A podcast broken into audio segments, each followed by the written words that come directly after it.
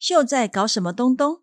本节目由东东市独立出品。东摸来摸去，东东摸来摸去，摸来摸去，东东市。东东摸来摸去，东东摸来摸去，摸来摸去，东东市。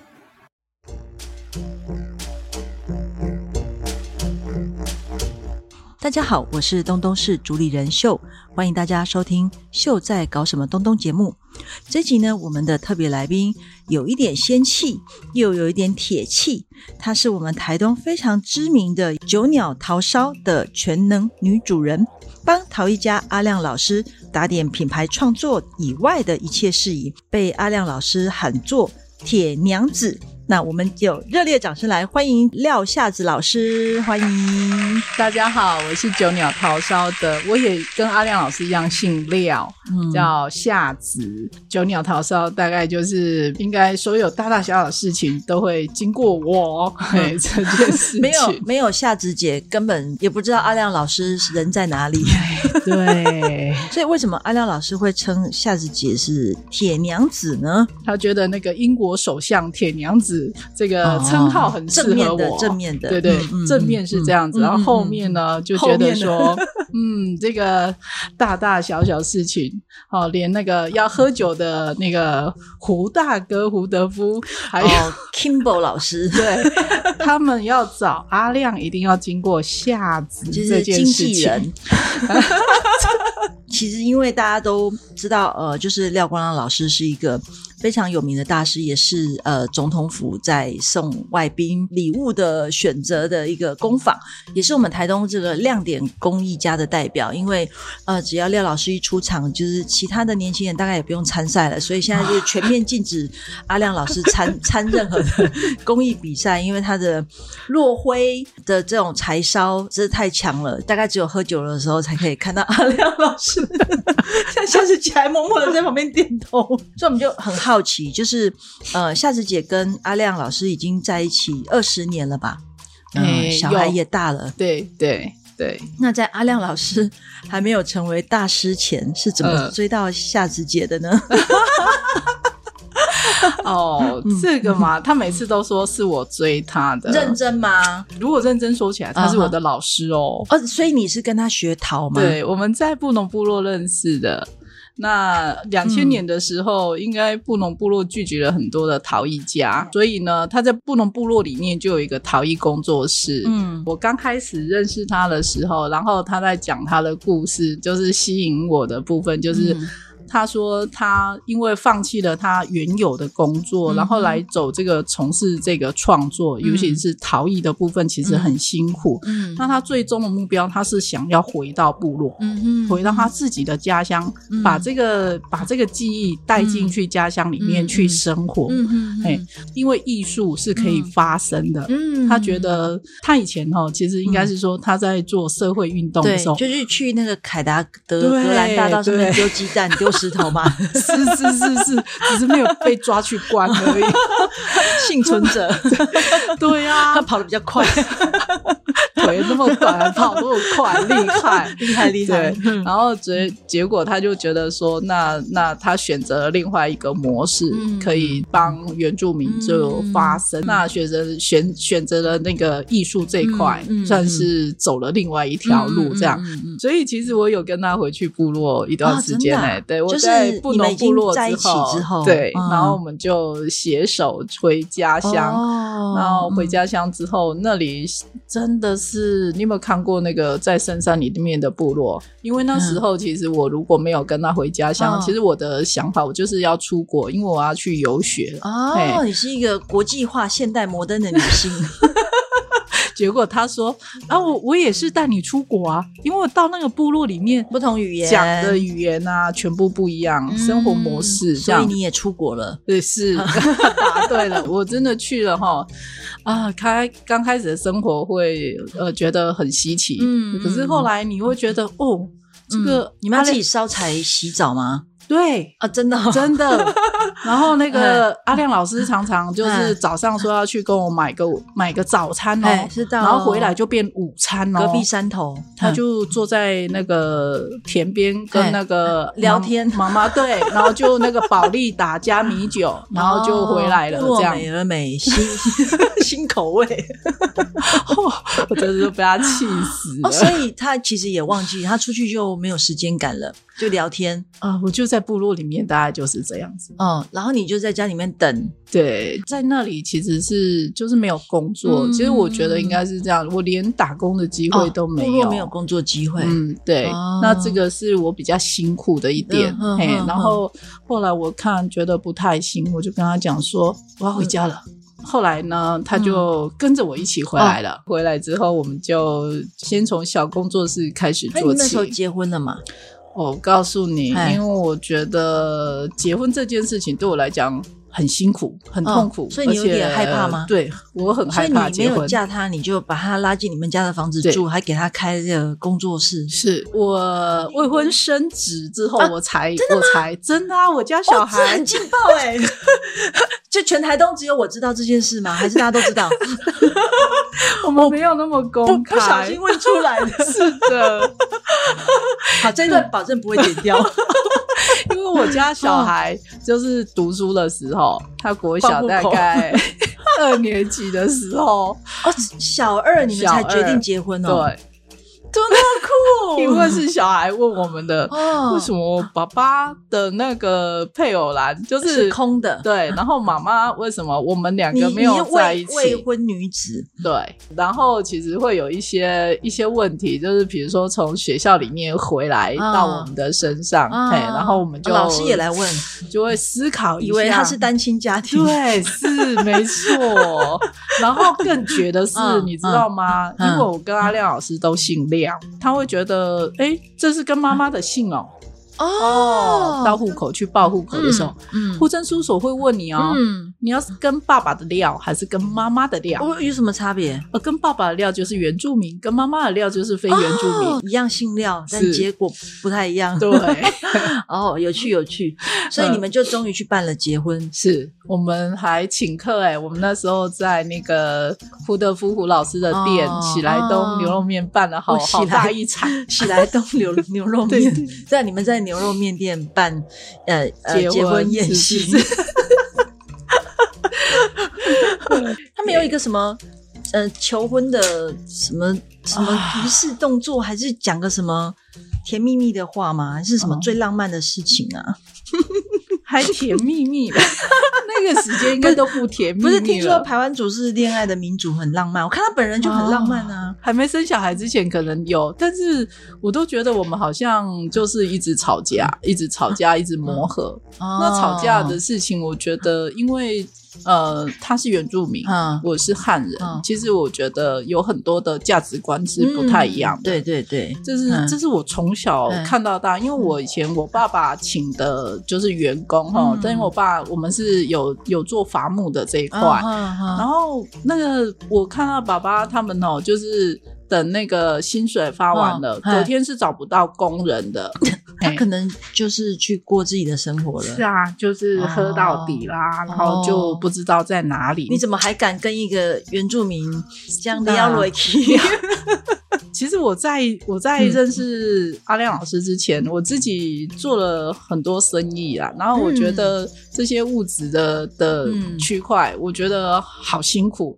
看到他，哎、真的很快乐哎、做陶可以做的这么快乐，而且艺术真的是很快乐一件事情。嗯，但是要回来做生活，那又不一样。嗯嗯哎、嗯那生活就是好辛苦哦，你就变成你要回来到一个汉人的思维模式。哦，他他应该也有一点点被同化啦，因为他不是讲那个呃，本来自一个人自由自在，很潇洒嘛，然后遇到夏子之后，呃，才发现呃，喜欢一个女人是需要钱的。好 就是他有他有发现到钱这件事情的重要吗？哦，有一段时间嗯会，就是他可能需要，比如说他要盖一座窑啊，他要盖什么，哦他就会觉得说我我真的是需要钱，要不然的话没有窑，没有窑，没有这些设备哦这样子嗯嗯嗯。但是他的那个觉悟点哦，你会很傻眼。这样，比如说他觉得要该做这这座窑之前，他觉得他有赚到钱，就是他可能卖了一件作品，嗯，这个作品他已经开始想象了，他我还没有看到钱，他已经把钱花完了。哦，交易成立的时候他就花完了，对，早就花完了。那你收到的时候，其实就是去付对补那个他花完的部分，花完，而且还不够，还要想办法 这样子。不只是零还是负。对，答对了。哎，有那个，就不大家对阿亮老师的那个这很的那个正常，很很正常，真的是还是你对，那个大家都是这样，艺术家都这样，哎，我想差不多吧。真的哦、我们之后多访问几个艺术家太太的时候，我们再来做结论。所以，那到底有没有做过什么很浪漫、甜蜜蜜的事情，真的让你感动？不然你到底怎么会死心塌地跟着他啊？对不对？就是死心塌地跟着他，当然就是我们两个生了一个很可爱的儿子，嗯，嗯对，然后共同作品，对共同作品，他常常讲说，哎、我会留在出路，其实就是因为那个夏子帮他生的这个这个小孩。哦哎，他这个小孩是他绑绑住他的一个小九鸟，绑起来，把他绑起来的一他个很有一个心理的牵挂。对，其实他他说他一生都在就是流浪，嗯。从他的家乡到去美容做陶，这样绕了一圈来台东，嗯到布农部落，后来嗯。落落脚在九鸟，嗯。其实就就觉得希望在这里有一个认同感。嗯。嘿，那认同就是可能是他的小孩，嘿，嗯嗯，对。那个小鸟出生了，是。所以等于是这这呃经营九鸟也二十年有差不多。有有。为为什么取名叫九鸟？其实我们在想这个名字的时候，嗯、阿亮老师跟我都很喜欢日本的陶艺。嗯嘿，那他们的陶艺啊，其实都有讲什么背前烧、嗯美浓清水烧烧，对对对，都有是烧，嗯嘿，这样子嗯对。然后我就觉得说，嗯，那我们最后一个也是要来烧，我们不要用什么陶啊，什么什么、嗯什么窑啊什么的，嗯嗯所以就用一个烧字。嗯我们本来想说，就是什么。呃，这边是新斑鸠，斑鸠烧火，嘿，对，就是类似像这样。然后他就觉得这个很很没有那个深层的关系，对，他就把那个鸠把它拆字，哦叫九鸟这样子。嗯，鸠的意思。对，然后就嗯叫九鸟烧，那这是我们刚开始的一个意涵，这样。嗯可是台湾人有鸟又有烧，你觉得他会想到什么不是？烤鸡店吗？对对对对对。然后又是阿亮，那是阿亮鸡排啊，就是有哦，这些。有道理耶，台东知名品牌，是嗯是不用打就是品牌了，真的。在出入开分店的旗舰店，嗯，后来我们就觉得越想越不对，所以我就还是破例，还是要加一个“陶”字哦，大家才知道说嗯。这样子是一个一个陶艺的九一个鸟陶烧烧，完整的四个字。是的，是的，我看你们家有电窑啊，第一座柴窑，好、然后也有第二瓦斯对瓦斯，然后还有第二座就最新的去年落成的第一座原住民柴烧窑。是是，对，就慢慢的有，好像也有不同阶段的作品的特色。像我们刚开始啊，我想就是当一个陶艺家，他第一个能够去就是使用的就是材质的烧法，嗯。大概都是用电窑啦，因为电窑是最简单的。它只要上釉，然后就是呃，就是放进去里面烧，嗯。你也不用顾，只要嗯按一按，嗯感觉像洗碗机的，电子锅，电子锅。我们都说是按照那个釉的温度，嗯。然后就可以可以有一个华丽的衣服。哦，那 SOP 很好控制，是是，嗯然后也也简单呐、那你你只有你前面你是一个发响的东西，嗯那、后面其实就是按一按就好了嗯哈。嗯。然后再来就叫瓦斯窑，那瓦斯窑其实它也是一门技术，嗯。就是要固窑，嗯固着。固瓦斯，嘿，固瓦斯哦，那瓦斯不能要断。对啊，它要升温的时候，它还是要加热啊。哦，就好像我们在煮东西一样，什么转小火换大火，然后收锅这样子。哦你好聪明哦跟是做菜一样。嗯，嗯，但是瓦斯药其实它的用釉药的程度还是很重，那、就是要去控控制那个釉药。啊我也曾经，那阿亮老师配一个釉药，然后结果那个那个瓦斯药就全部粘那个作品粘在盆板上面，哦全部作品都毁了。哇，哎因为它的流又太重哦，呃，流出来，流下来，流下来，流下来，它会粘在底下。哦，所以圈足也没办法就破坏了。对。哦对，就整个就这样子。那哦但是瓦斯窑说真的，它的那个釉的流动力是很漂亮的，哦嘿啊，但是你的着重点还是要靠釉药这件事情嘛。哦嘿对对对，那配釉呢，它就像那个在配中药一样。哦，好，就是 魔这一点，这一点，这一点，对啊，嗯但是它最主要就是温度嘛，嗯嘿，你你这个配完的，嗯你是烧到一千两百四十五度，还是烧到一千两百二十五度？嘿嘿嘿，才差差二十度欸，差五度就有时候会换一个颜色了。从电窑跟瓦斯窑都是可以控制的火，哦，懂懂嘿懂，，它比较是稳定性的，懂懂嘿，，嗯，所以你比较可以去实验说，哎，几度那个釉的变化，是是是。哇，这好像做实验一样。哎，对啊，它它的釉药哦，就是就是一种就是实验，OK，哎，它就所以你看看那个有在玩釉药的老师哦，他可能整个墙壁都是釉片，哦，对对对，那个很漂亮啊，对，就对对，很这是什么，釉，然后多少配不多少，啊什么东西什么东西，对好好。嗯。那接下来呢，这个阿亮老师他就思考了很久，嗯。他觉得这个原住民哈，原住民。对嗯。对那个化学变化 有困难，他就去研究柴窑。嗯哼，那真的是去研究柴窑，因为我、嗯。他就带着我这样全国跑、哎、嗯。去看人家的窑，嗯。嘿，然后然后去去分析一下那个谁家的窑烧的比较好 他他。都没有回他的部落去看。应该是说台湾组的，就是烧陶的技术嗯。其实是有中断的，哦哎、所以像他其实是在回复这一段懂。懂懂，那那他他有在部落里面研究什么？他们家乡刚好有一个非常可以研究的东西，嗯就是烧木炭。木炭。木炭。不是木材，是木炭，木炭，对，嗯。就是木炭窑啊。木炭窑，哎，他们嗯。东原很多好几座木哦炭窑。这真，的是他们部落独有的，对对，就是因为为他们那时候就是可以烧相思树，嗯那相思树多了，然后就把它变成木炭，木炭是可以换钱的，哦。嘿，这样。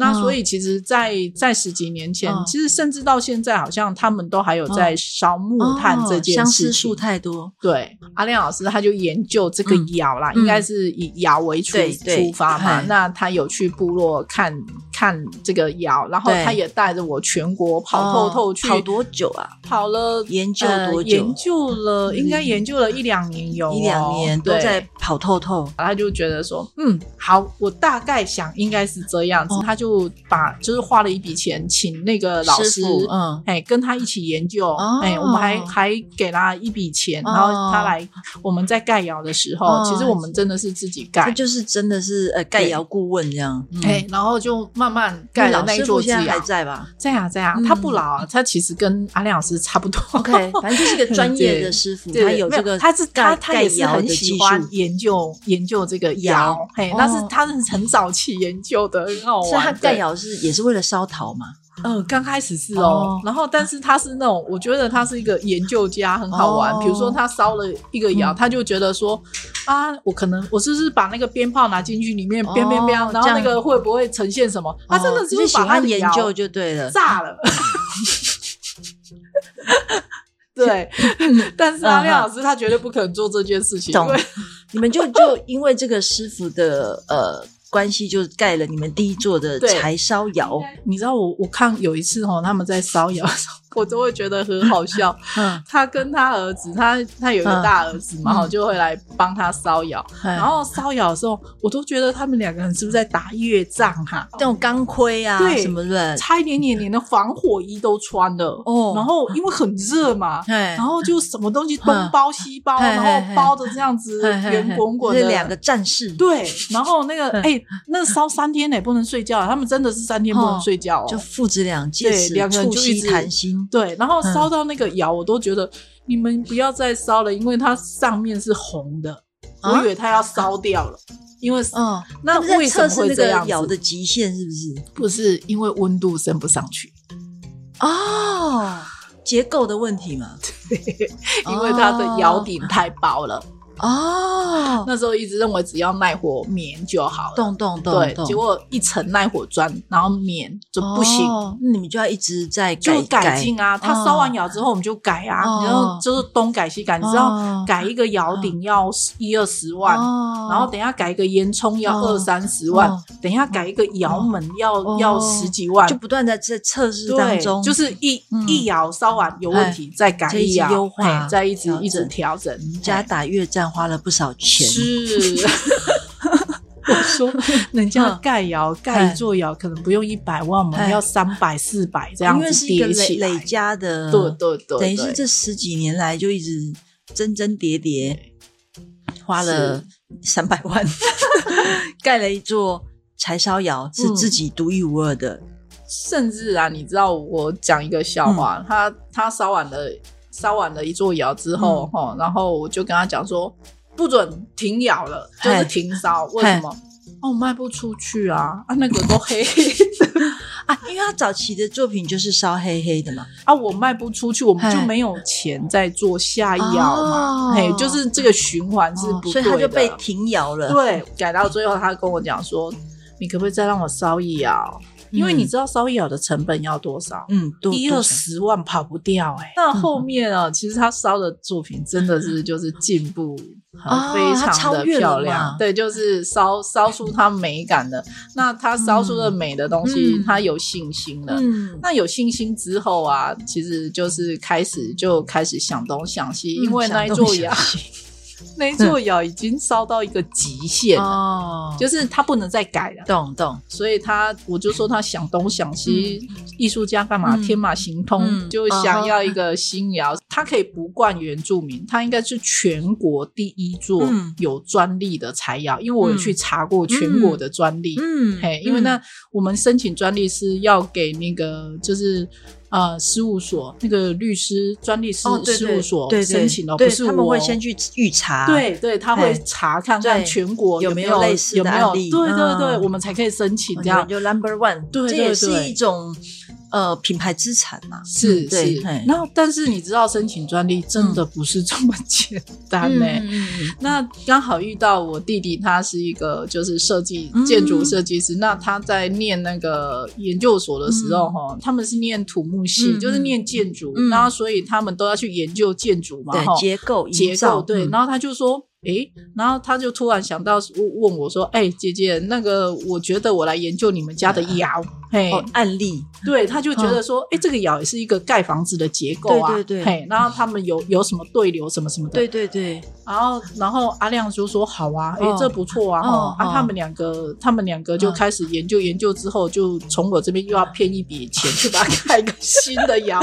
然后但哦。但是这个其实这嗯当中我觉得很棒的就是我弟弟，那他因为他是平科大的嗯。那个就是念的研究所，嗯。那他有请他的教授来、嗯。来帮我们这个，然后还有我们像我们艺术家怎么会画什么三 D 立哦体动画、什么结构图这些都不会啊，刚好他全部帮我产出来，哦所以我就省了很大一笔钱。真好 对，嗯，所以这些东西其实都要有一些、哦一些资源或一些支持，因为这样就呃，因为这个结构还有那个对流的设计嘛，是是，然后后面因为那个开气窗，所以可以控制火焰嘛，这是非常很多精细的机关的设计，就让你们成功的拿到了对专利。对对，像我记得最近有一个有一个采访啊，嗯然后他就问阿亮老师说：“你的作品哦，跟别人的作品嗨有什么比较大的的不一样？”嗯，然后他讲的一个东西，我觉得好棒哦，它叫做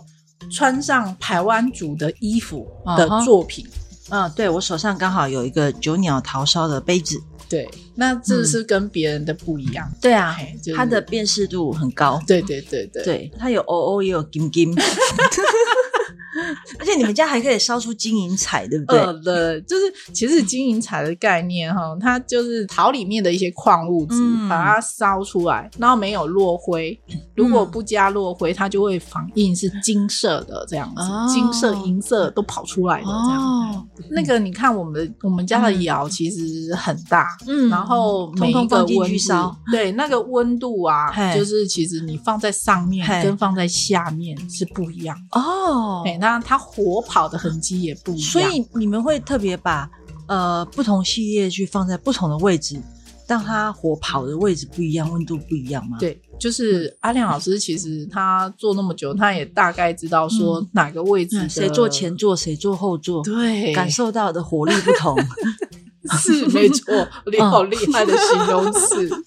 对，因为我我那天去看你们出窑的时对候，对对对我我我有默默的发现，嗯还的确有一点机密在。对，就是呃经验，对，就是哎、对我发现在上层大概是什么，中层的、下层，然后前排的跟比较最里面的都是比较大型的大桃壶嘛，对，然后前面有一些小的小的，对。对，前前面的就当战士，打战赢了、哦就嗯如果打输了，他们全垮了，就是哦他们都是牺牲品。前排的就是对探子 我都说是勇士哦、嗯 o k 就是炮灰，对，所以呃所以等于是烧了一窑，在这里面有很多的这个 know how 啊，哈是是第一个是土的不组成嘛，你们会去是调土嘛，呃，会会嗯。配比比例的问题，嘿这样，然后配了土之后，然后另外一种是排的角那个位置不同，对对对，然后有一些有刻图案，有一些没有，是是，然后大小跟那个把柄不一样，但是说真的，这个柴烧真的是没有办法把握百分百嘛哈。，对，可是你们都呃烧到大概有一千三百度了吧？，有有有，对不对？嘿，算是非常非常高温，是啊，对，啊然后才会产生出那个落灰的感觉。对，我们家的烧窑的时间嗯是稍微长一点，大概从起窑开始到结束，大概至少五天。嗯五天四夜是跑不掉的。五天四夜，你要在这五天四夜怎么样子让落灰停留，然后怎么样子让落灰融进去？哦，嘿，那这个就是这个技术三天可能在加柴火，他前面三天可能希望就是有很多碳色素、碳素，哦那个落灰先哦附着在哦上面，附着在上，面哦然后后面就开始把它烧烧高温，然后让融进哦去。第四天冲上去，对对对，因为高温它才会完全的附着，对。对才不会就才会融进去，它才会亮亮的。进去，哦，就产生了表面的那个光亮的光泽，是是。像有时候冰裂啊什么，这个都是哦高温，嘿这样子。哦。然后而且它要烧到不要再有落灰再进来，因为你落灰再进来，你没有融进去就哦。变粗面。哦，所以但是因为那个烧出来的那个落灰的晶亮感真的太漂亮了，嗯，所以我们还遇过一个客人，坚持你一定有上釉，哦，就我们就跟他说真的没有，真的没有。这么一回想啊，他可能是有釉的那种感觉，嗯。但他真的不是像呃以前我们认知的那种釉料，所以它是一种可能因为火跟呃土的一种呃化学反应关系，所以产生出来一种自然釉的感觉。对，它叫自然落灰嘛。其实它原则应该也算是釉的一种，只是不是我给它的，嗯，对，是它自己挑，所以我们叫自然落灰。自然落灰，嘿，那嗯自然的灰釉，天然，所以哦对，他们没有一个一样的东西，就独一无二。，对对对，你不知道烧出来会长怎样。是。阿亮老师说它叫接面纱，哦接新娘娶新娘的面纱。洞房以前花烛夜的感觉，以前 不知道那个新娘长得什么样子，当天才知道老婆长得美不美、丑不丑，是是是是是，还蛮妙。所以夏子姐你也参与了这个阿亮老师的创作嘛，就是因为我这几年都学瓷坊的花艺嘛，哦然后我都只有动嘴巴。阿亮老师要做这个，我要告诉他这个我我我们要插花用吧？你现在跟一个陶艺家 order 你插花用的花器，是是是是是是，所以他最近都会出了一些就是花器插花的花器。哇，很棒哎！对，改天那个在办个展览的时候，我有能力的时候，就是他的桃，我的花这样。哎，这真的蛮美的。这这样子，你们两个夫妻一起经营这个工作室的时候，也蛮相辅相成的。不能两个都是艺术家，会哦饿死。这是我们从头到尾的坚持。你们坚持就是两个人都不能不能同时做创作对对对，只是他主创作，然后你做旁边的这些经济、行政、筹划。那这样子两个一起经营品牌，有没有什么观念不同的时候，你们怎么克服啊？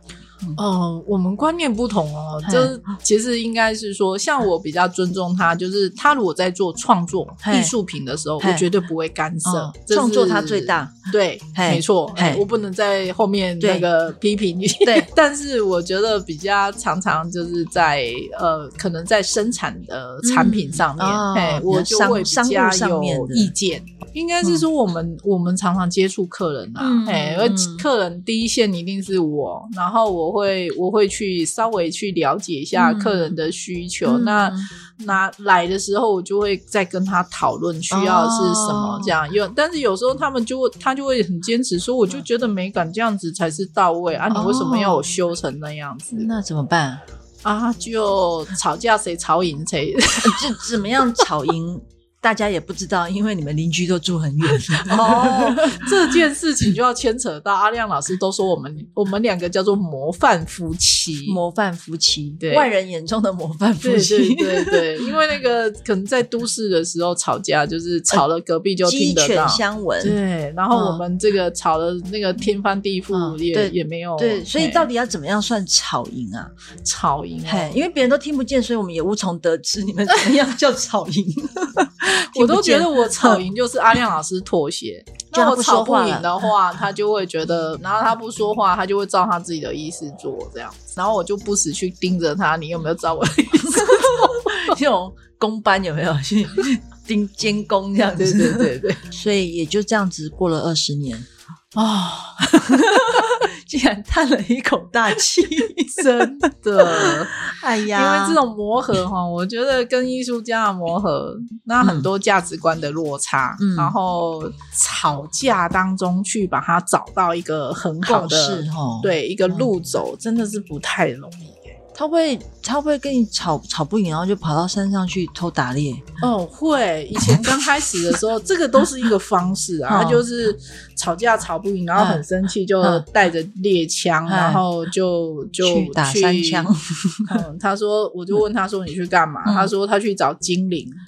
啊，他就找精灵讲话，哎、这样，然后嗯这样子他心里会比较舒服一点，要不然他又吵架吵不赢我，嗯然后又要这边发脾气，这样。啊，所以也是在森林里面找到他自己的一个宣泄。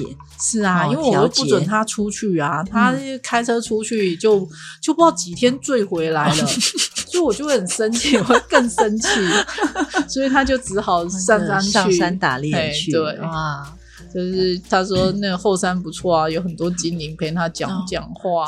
这这 真的吗？真的有很多精灵陪他讲话。之后我们再当面问他，我也想知道精灵跟他讲什么。没有这个创作灵感，所以他有一阵子就做精灵啊，他的精灵很可爱哦，哦，有有一些，就算他真的是精灵哦，他就自己发想的吗？哦，好妙哦。对呀、所以我们就有取名字叫做什么巴兰精灵啊，我们就有做几只对，就是在巴兰遗址上面哦叫巴兰精灵样这个蛮可爱的。嘿，跟因为因为九鸟桃烧算是台东比较成熟而且知名的品牌了。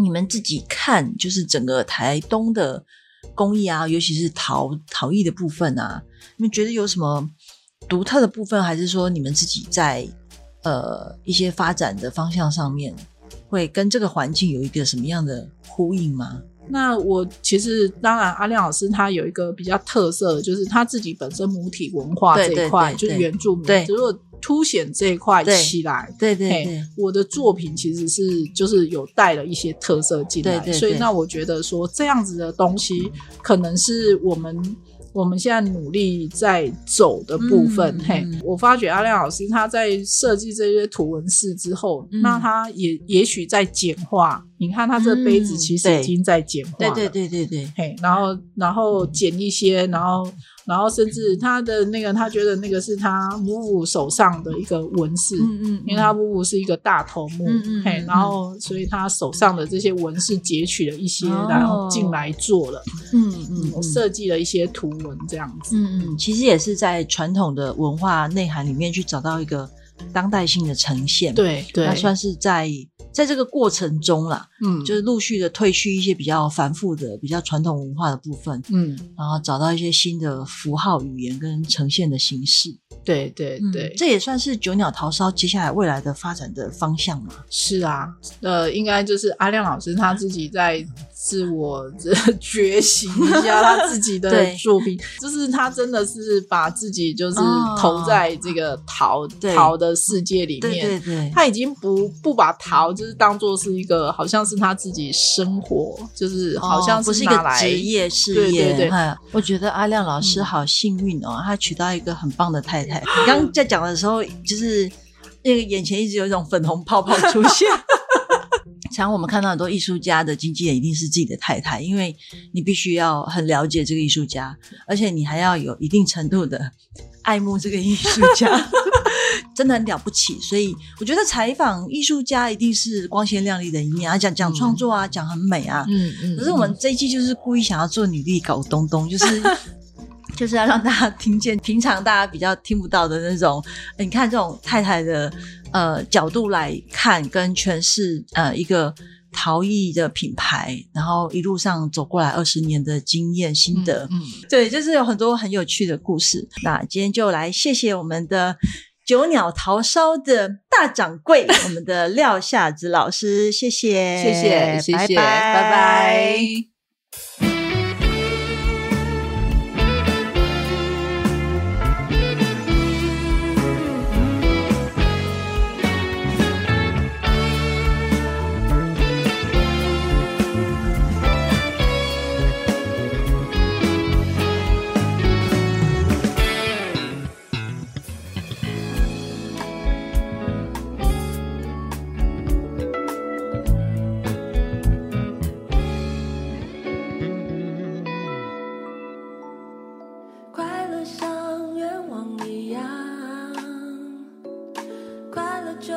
我不再渴望。